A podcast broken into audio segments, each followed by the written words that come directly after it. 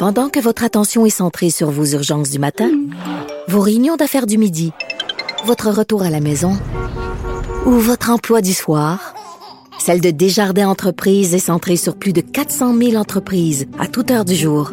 Grâce à notre connaissance des secteurs d'activité et à notre accompagnement spécialisé, nous aidons les entrepreneurs à relever chaque défi pour qu'ils puissent rester centrés sur ce qui compte, le développement de leur entreprise.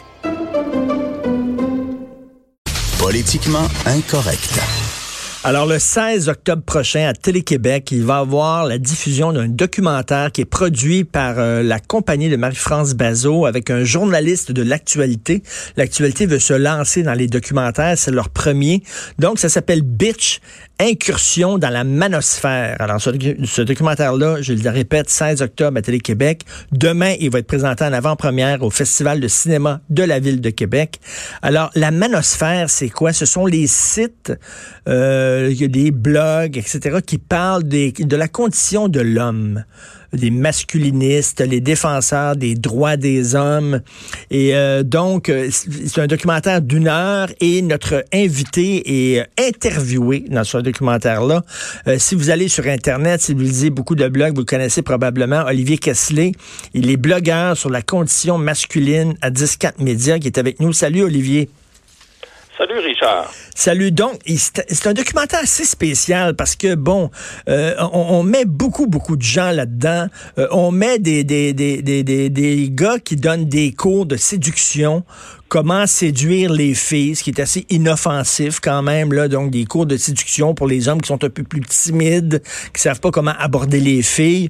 Il y a toi qui parle euh, des droits des hommes, euh, c'est-à-dire que c'est les hommes qui sont euh, le plus souvent victimes de dépression, victimes de suicide, etc. Et on met aussi des gens là-dedans, des complètement des crinqués, des ce qu'on appelle des incels Involuntary Celibate. Euh, c'est des gars qui euh, pognent pas avec les filles, qui ont développé une frustration et ça peut même aller jusqu'à bon ce fameux, cette fameuse attaque à Toronto où il y a eu des morts. Puis d'ailleurs, le documentaire se termine là-dessus euh, par l'attaque de Toronto, camion bélier contre des femmes. c'est un gars qui était un incel, qui en voulait aux femmes, un frustré. Donc, il y, y a ben, ben, ben des affaires dans ce documentaire-là. Et toi, toi, je pense que tu pas été vraiment content, Olivier, d'être mis là, sur le même pied d'égalité que des gars euh, craqués comme ça, là, puis, euh, puis que ça finisse sur, euh, sur l'attaque de Toronto, comme si peut-être ça laissait sous-entendre que toi, par tes propos, tu aurais peut-être pu allumer la flamme qui aurait mené à cet incendie-là. Ben, écoute, Richard, moi, je dirais tu dis être mis sur un même pied d'égalité. Euh, oui et non, parce que en fait, le documentaire dure 52 minutes. Et sur les 52 minutes, bon, il y a quatre blocs. Alors, comme tu l'as bien dit, il y a les euh, pick-up artists qui donnent des conseils de séduction. Tu as les MGTOW qui sont men going their own way qui, eux, euh, ont renoncé à toute relation amoureuse. C'est pas très dangereux, à moins qu'on les accuse de violence par le silence envers les femmes. Il y a moi euh, qui défends les droits des hommes et des garçons, effectivement. Et euh, il y a les incels et l'attentat à Toronto. Mais sur les 52 minutes du documentaire, les incels et l'attentat de Toronto occupent 22 minutes. Alors, euh, c'est pas mal du temps de glace, ça, pour euh, cette, cette, simple question. Alors, moi, quand les, les instigateurs du documentaire, c'est-à-dire le journaliste euh, Marc-André Sabourin et le réalisateur Charles Gervais, m'ont parlé du projet, je trouvais ça intéressant. C'était sur la manosphère. Enfin, on levait le voile sur cette réalité-là, qui a certains côtés obscurs, je n'en disconviens pas, euh, Richard. Mais là où j'ai un problème, c'est dans l'insistance euh, que l'on met sur l'attentat de Toronto. C'est comme si le sujet officiel, c'était euh, la manosphère, mais le sujet officieux réel du documentaire, c'est euh, les incels et l'attentat de Toronto. Et ça, je trouve ça, euh, j'éprouve un malaise. eux, disaient, eux, disaient, on veut, eux, disaient, Olivier. André Sabourin est entré en contact avec moi pour me, m'envoyer la bande-annonce, j'ai tout de suite eu un malaise. Je sais pas si tu as remarqué, mais c'est, l'atmosphère est assez euh, dark, est assez sombre. Et puis, on voit tout de suite là, le, le la musique aussi, la trame sonore, là, c'est digne d'un film euh, d'Alfred Hitchcock, style Psychose. Et puis, on voit tout de suite le lien avec l'attentat à Toronto. Mais, mais Olivier, eux disaient, eux disaient, on veut montrer la manosphère, tous les discours là, entourant les hommes dans toute leur diversité, c'est-à-dire de l'inoffensif au pick-up artiste à la critique justifiée comme toi des dérapages d'un certain féministe. On a le droit de critiquer les dérapages de n'importe quelle idéologie. Tu le fais avec modération et décrinqués comme les Ansel et l'attentat. Eux autres disent, se justifient en disant, on voulait montrer, là, on fait pas de lien entre tout ça, mais on veut montrer comme la diversité du discours des hommes sur Internet. C'est ça, ça. Moi, c'est comme ça que j'avais compris leur, leur projet et j'étais d'accord. Mais tu sais, euh, Richard, on est tout le temps... Euh comment dire, c'est toujours un risque d'accorder des entrevues euh, sur des sujets aussi sensibles que la condition masculine. Euh, alors, euh, là, tu parles de diversité. J'aurais été d'accord avec cette perception si on avait eu droit à un temps de glace égal pour chaque groupe. Hmm. Mais là, vraiment, quand presque la moitié de, du temps du documentaire est consacré à l'attentat de Toronto, euh, avec évocation aussi de cet autre incel qui était Elliot Roger, qui a fait un attentat qui a tué six personnes et blessé quatorze autres. On insiste on a le pied pesant là, sur cette, question-là. Alors, euh, moi, je te le dis, c'est euh, la, la manosphère est un prétexte mais moi, ce que je retiens de ce documentaire-là, c'est que le plat de résistance, c'est euh, l'attentat à Toronto. Puis le temps de glace, et c'est comme si nous autres, on était un peu des hors-d'œuvre, mais que le plat de résistance, c'était bel et bien le NCL et l'attentat. C'est comme si moi, je regardais le documentaire. Je regardais le documentaire, Olivier, puis je me disais, c'est comme si, mettons, on faisait un documentaire sur les gens qui critiquent l'islam. Puis là, je, je, serais dans le documentaire, parce que moi, je critique l'islamisme, qui est pas la même chose, qui est vraiment la branche euh, radicale de l'islam, que je critique l'islamisme et que finalement, en regardant le documentaire, je voyais qu'on me mettait quasiment à égalité avec Alexandre Bissonnette, ou en disant les propos de Martineau ont pavé la voie à ce qui s'est passé la Grande Mosquée de, euh, Grande Mosquée de Québec. C'est certain que je serais en tabarnouche. Je serais en tabarnouche en disant, écoute, là, premièrement, je dis pas qu'il faut tuer des musulmans, puis deuxièmement, je critique pas l'islam, je critique l'islamisme, qui est deux choses. Alors, toi, c'est ça que tu reproches, là. Ben, écoute, c'est une excellente euh, comparaison que tu fais là, Richard. C'est exactement ça. Euh, D'ailleurs, euh, Sophie Durocher, que tu connais fort bien, avait interviewé Marc-André euh, Sabourin, puis ça m'a vraiment touché la façon dont elle s'est portée à ma défense, parce que pendant la première moitié de l'entrevue, il était question, bon, des quatre blocs et, euh, bon, Sabourin expliquait là, sa démarche. Là, il était question ensuite des incels. À partir de là, j'étais en train de fondre sur ma chaise, littéralement, parce que je me suis dit, coudon, on va-tu retenir de ce documentaire-là juste ça, les incels? Puis dans la deuxième moitié de l'entrevue, Sophie a pris ma défense, a dit, j'ai un malaise parce que dans le même documentaire, tu places les incels qui sont des méchants crinqués, puis des gars au discours aussi modéré que Olivier Kessler, qui n'a pas de haine envers les femmes, qui ne fait que euh, euh, critiquer les dérives d'un certain féminisme. Ben, c'est exactement ça. Quand j'ai entendu cette entrevue-là, j'avais pas encore visionné le documentaire, mais je t'assure que ça m'a euh, ça m'a rendu mal à l'aise ben, parce que j'accorde une grande crédibilité à, l'opinion de Sophie. Une, une chose, en tout cas, c'est que bon, tu sors très bien dans le documentaire. Ils t'ont laissé euh, parler, ils n'ont pas joué, ils t'ont pas fait dire des affaires. On voit que tu es extrêmement modéré, que tu, euh, tu te félicites du mouvement féministe en disant que c'était important. C'était, en fait, tu, tu critique les dérives d'un certain féminisme radical, puis Dieu sait que n'importe quelle idéologie, que ce soit l'écologie, que ce soit la droite, la gauche, euh, il y a toujours des dérives, puis il faut critiquer ces dérives-là. Mais je veux revenir, là.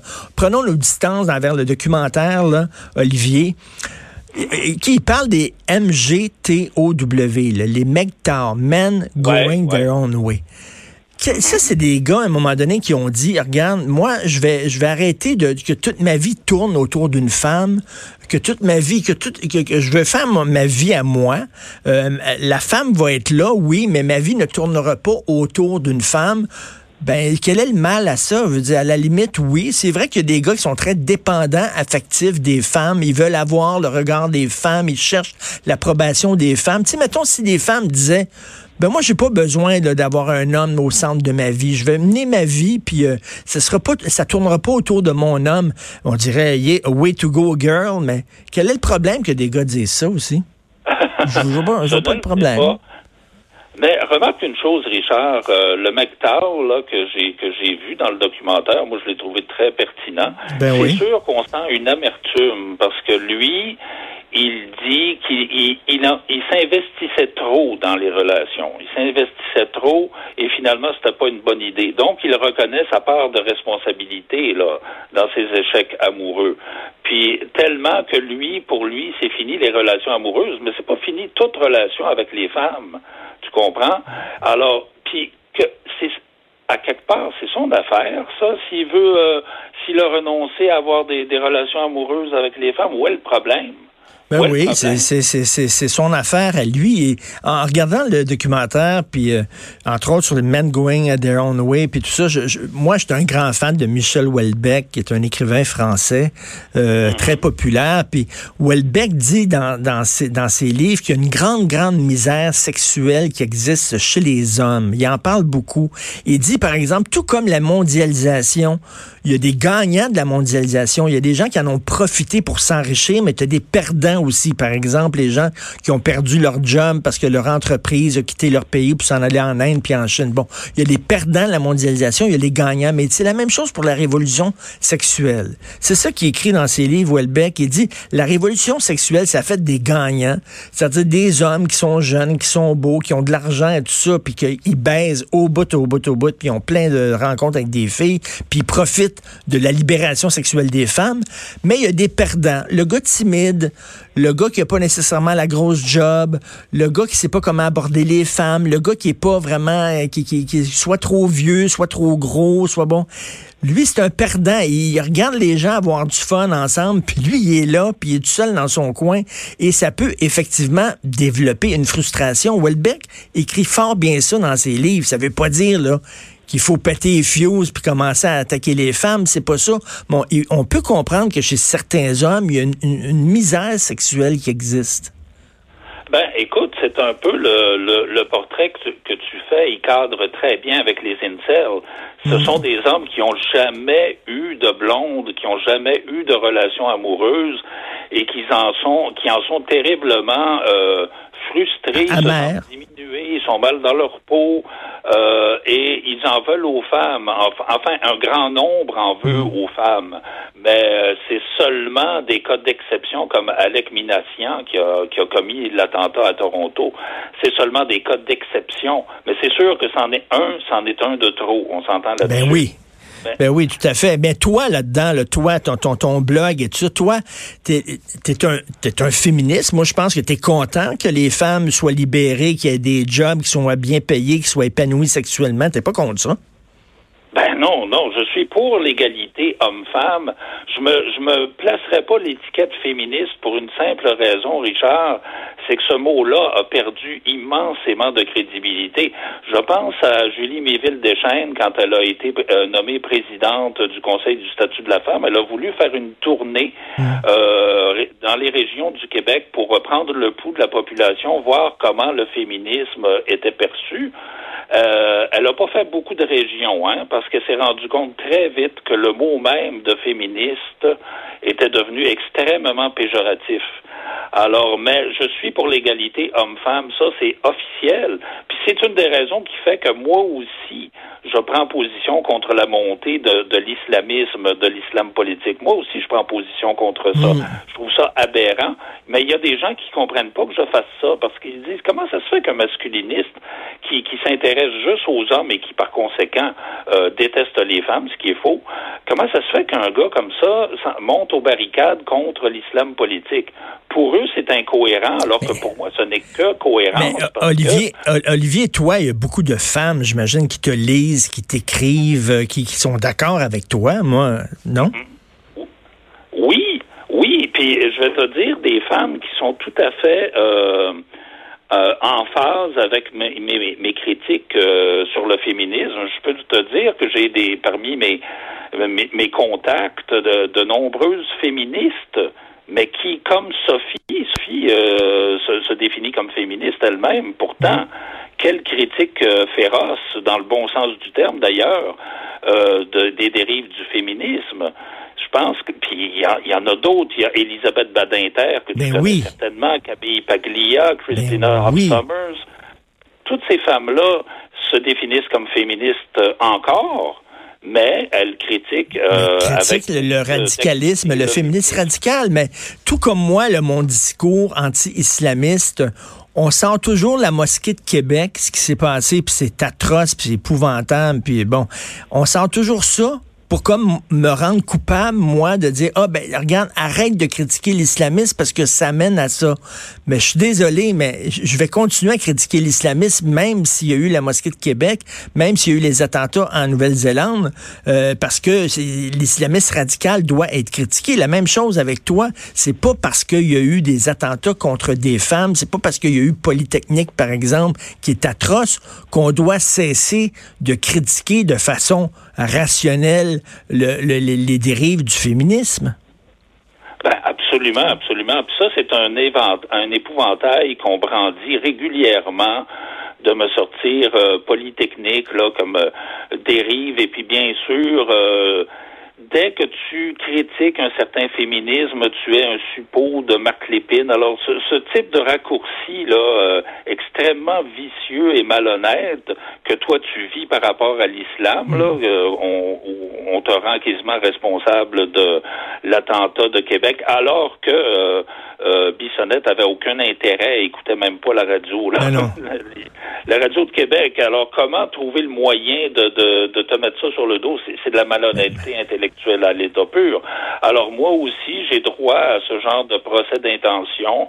Des fois, je vois circuler des commentaires du genre, euh, n'est-ce pas cet, euh, le, ce type d'homme que l'on voit atterrir dans une école avec une arme à feu? J'ai déjà lu ça. Alors, c'est à dire Mais- que c'est toujours la facilité de démoniser. Ça s'appelle Bitch, mais écoute, euh, je, je, je, je suis convaincu qu'il y a des gens qui vont regarder le documentaire et qui vont t'écouter puis vont dire ben ça a tout à fait du sens ce qu'il dit ce gars-là. Il est tout à fait modéré et qui vont aller te voir, qui vont avoir un, intérêt pour pour toi, qui vont aller lire ton blog puis qui vont voir qu'écoute, t'as rien à voir avec des crinqués là, parce que ce que tu dis dans, dans le documentaire, puis on t'a laissé quand même un temps de glace, même s'il est moins gros que les autres, mais ce que tu dis dans le documentaire, t'as pas l'air fou pantoute là. T'as pas avoir peur de ta propre performance là-dedans, là, puis de, des propos que tu tiens sont tout à fait euh, corrects. Donc, ça s'intitule Bitch, une incursion dans la manosphère, et je vous invite à lire la page Facebook de Olivier Kessler. Euh, tu as un blog aussi? Oui, j'ai un blog euh, sur euh, 104.com. OK. J'ai un blog, j'ai une ribambelle d'articles. Le Huffington Post n'a pas encore fait disparaître non plus mes articles, alors ils sont disponibles. alors, euh, On, va te lire et on va se reparler euh, au cours des prochaines semaines. C'est tout le temps intéressant de te parler. Merci beaucoup, Olivier. C'est un plaisir, Richard. Merci. Olivier Kessler, blogueur sur la condition masculine à 10-4 Média.